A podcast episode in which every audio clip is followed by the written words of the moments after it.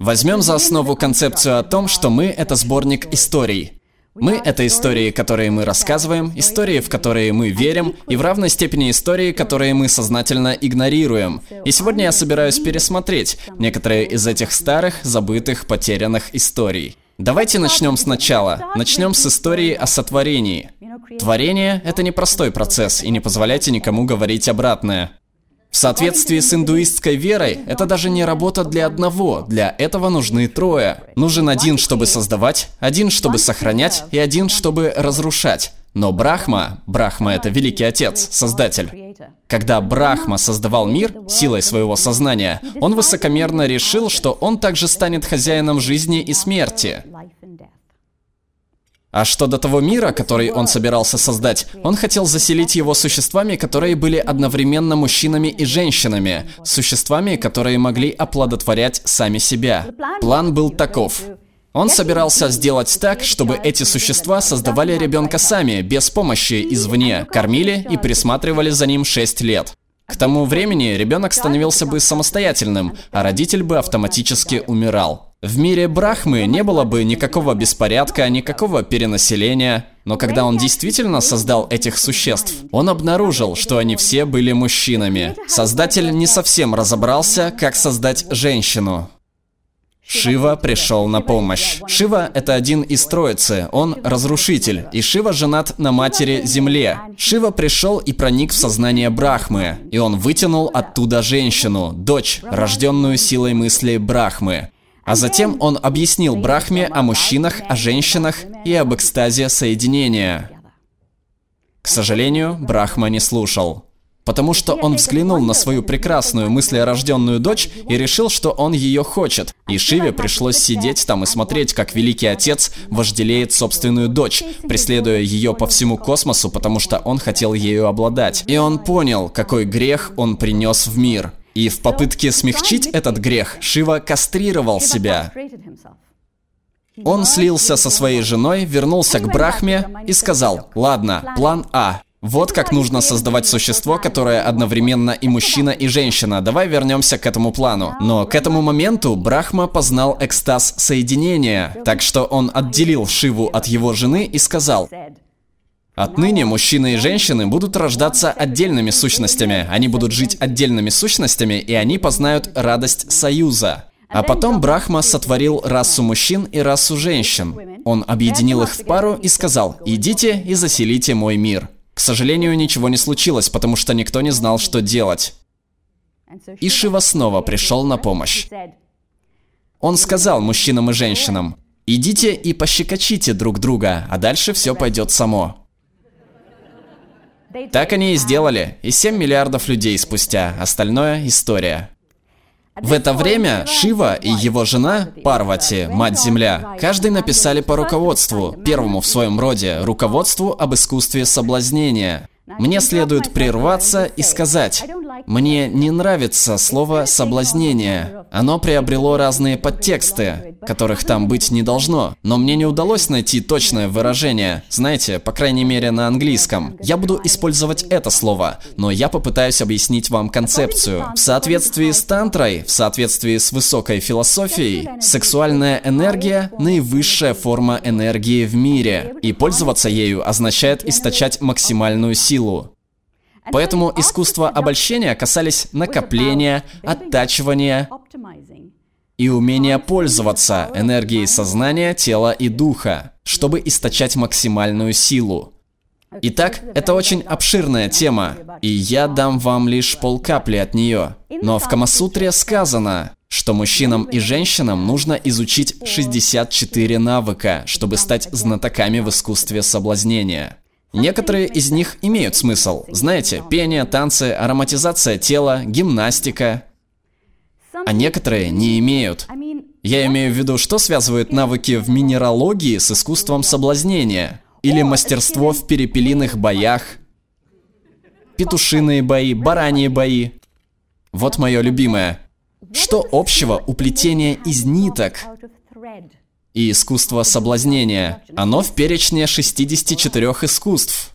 Ладно, 64 не было количеством способов, которыми можно кого-то соблазнить. 64 — это совокупность вашей жизни. Если вы возьмете свою жизнь и разделите ее на 4 стадии, каждая стадия затем делится на 4 ветви знаний, которые вы должны получить на каждой стадии. Так вы получаете 16 ветвей знаний. А затем вы делите каждую ветвь знаний еще на 4, чтобы покрыть все ее аспекты, и получаете число 64. Так что полное знание искусства соблазнения было равным полному освоению всей вашей жизни. Да, оттачивание и умение пользоваться энергией сознания, тела и духа. Поделюсь с вами маленьким секретом. Согласно древней мудрости, это полное знание искусства соблазнения и способность использовать его было известно как эликсир молодости.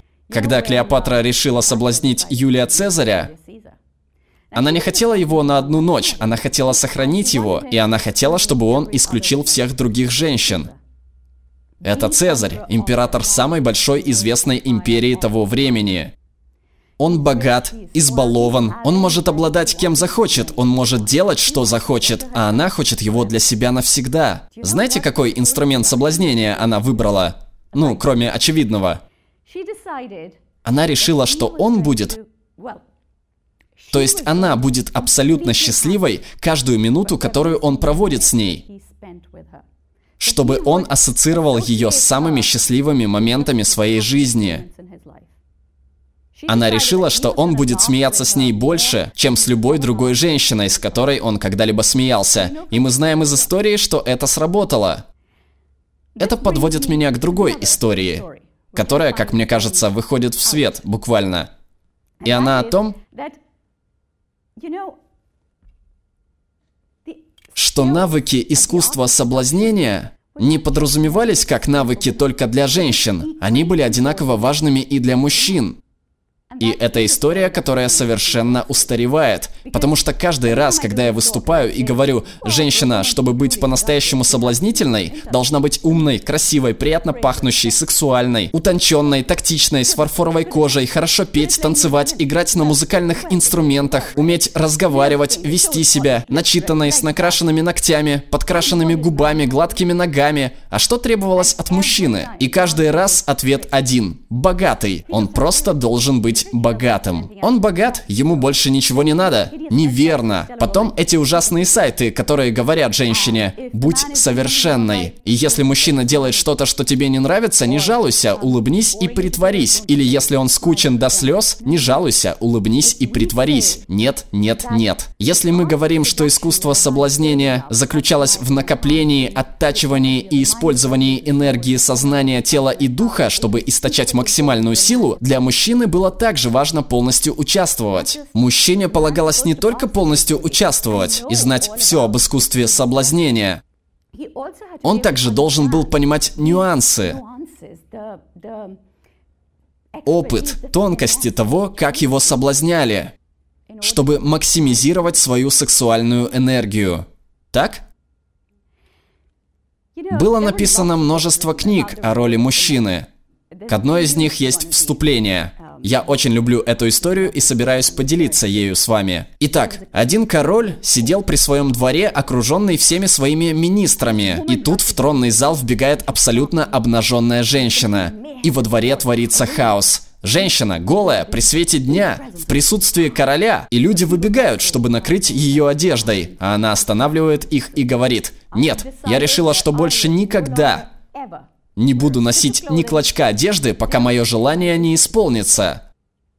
Так что король – это дело чести, он король, он может исполнить все. Он говорит, что ж, скажи мне, чего ты хочешь. И она говорит, ну, с меня хватит. Потому что во всей моей жизни не было мужчины, который бы поднапрягся и удовлетворил меня в постели. Ни одного, никогда. Так что я решила, что пока я не буду полностью удовлетворена, я не оденусь. Тут король, он дал слово, он выжидающе смотрит на своих министров. Министры выжидающе смотрят на короля. Они быстро совещаются, и к своему полному ужасу они обнаружили, что во всем зале не было мужчины, который твердо мог бы сказать, что он способен полностью удовлетворить женщину. А теперь, дамы и господа, представьте уровень паники. А что если эта форма протеста разрастется? Что если все их жены выйдут на улицу голыми, требуя сексуального удовлетворения? Не волнуйтесь, у этой истории счастливый конец. Король назначил награду, мужчина выступил вперед из ниоткуда, он взял эту женщину за руку, вывел ее, а на следующее утро она вернулась к королевскому двору, полностью одетая с головы до ног. Картина скромности. И она подтвердила, что была полностью удовлетворена. Король тут же приказал этому мужчине написать книгу, вложив в нее все свои знания, чтобы они были доступны каждому человеку в королевстве. И чтобы больше никогда женщине не приходилось бы ходить по улице голой. Я очень люблю эту историю, но должна сказать, что я восхищаюсь обширностью опыта, деталей, исследований, которые были вложены в эти книги. Именно о роли мужчин.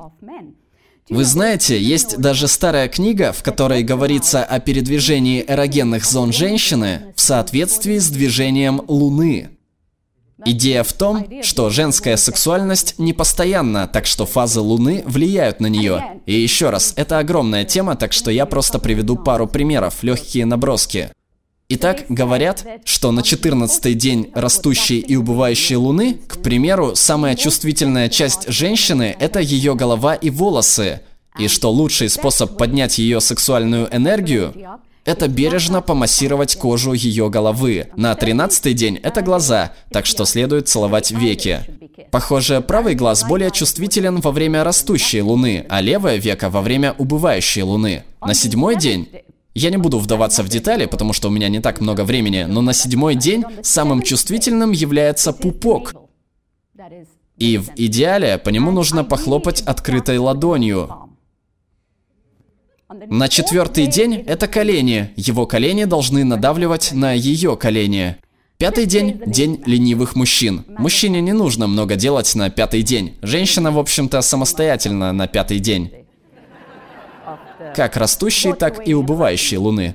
И просто для вашего сведения, сегодня седьмой, нет, сегодня шестой день лунной фазы.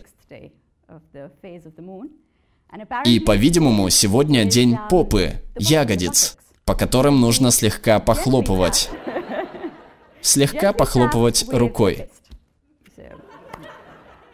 А потом, конечно, все это переходит в перестановки и комбинации. Это невероятная работа, но, как я говорила, информации много и она теряется. Потому что слово «соблазнение» стало жертвой эволюции. Итак, у меня осталось не так много времени, так что я собираюсь закончить крошечным примером из моей любимой части. Одной из моих любимых частей – искусство соблазнения. И это часть об ароматизации тела. Ароматизация тела должна была быть плавно меняющимся явлением. Вы берете что-то, чтобы добиться основного запаха, и наносите различные благовония на оставшиеся, на все части вашего тела. Волосы должны были быть надушены ветивером. Ветивер, для тех, кто не из Южной Азии, это запах свежего дождя, падающего на обжигающую горячую почву. Это главный афродизиак в мире. Итак, волосы ветивером, шею жасмином, руки мятой. Для каждой части тела есть причина. Пупок очень пряным мускусом, чтобы привлечь кого-то. Изгиб талии очень слабым экстрактом розы, так, чтобы нужно было приникать лицом. А спина, это мое любимое, спина должна покрываться точками, не каплями, маленькими точечными каплями сандалового дерева, так чтобы вы сделали дорожку, по которой кто-то будет следовать. Потому что в результате вы должны быть подобны пиршеству вкусов, текстур, ароматов. Дамы и господа, в заключение, могу я предположить, что вы попробуете повторить это дома. Озвучил Глеб Трейс, перевела Айнур Кашкаримова, отредактировала Надя Борисова.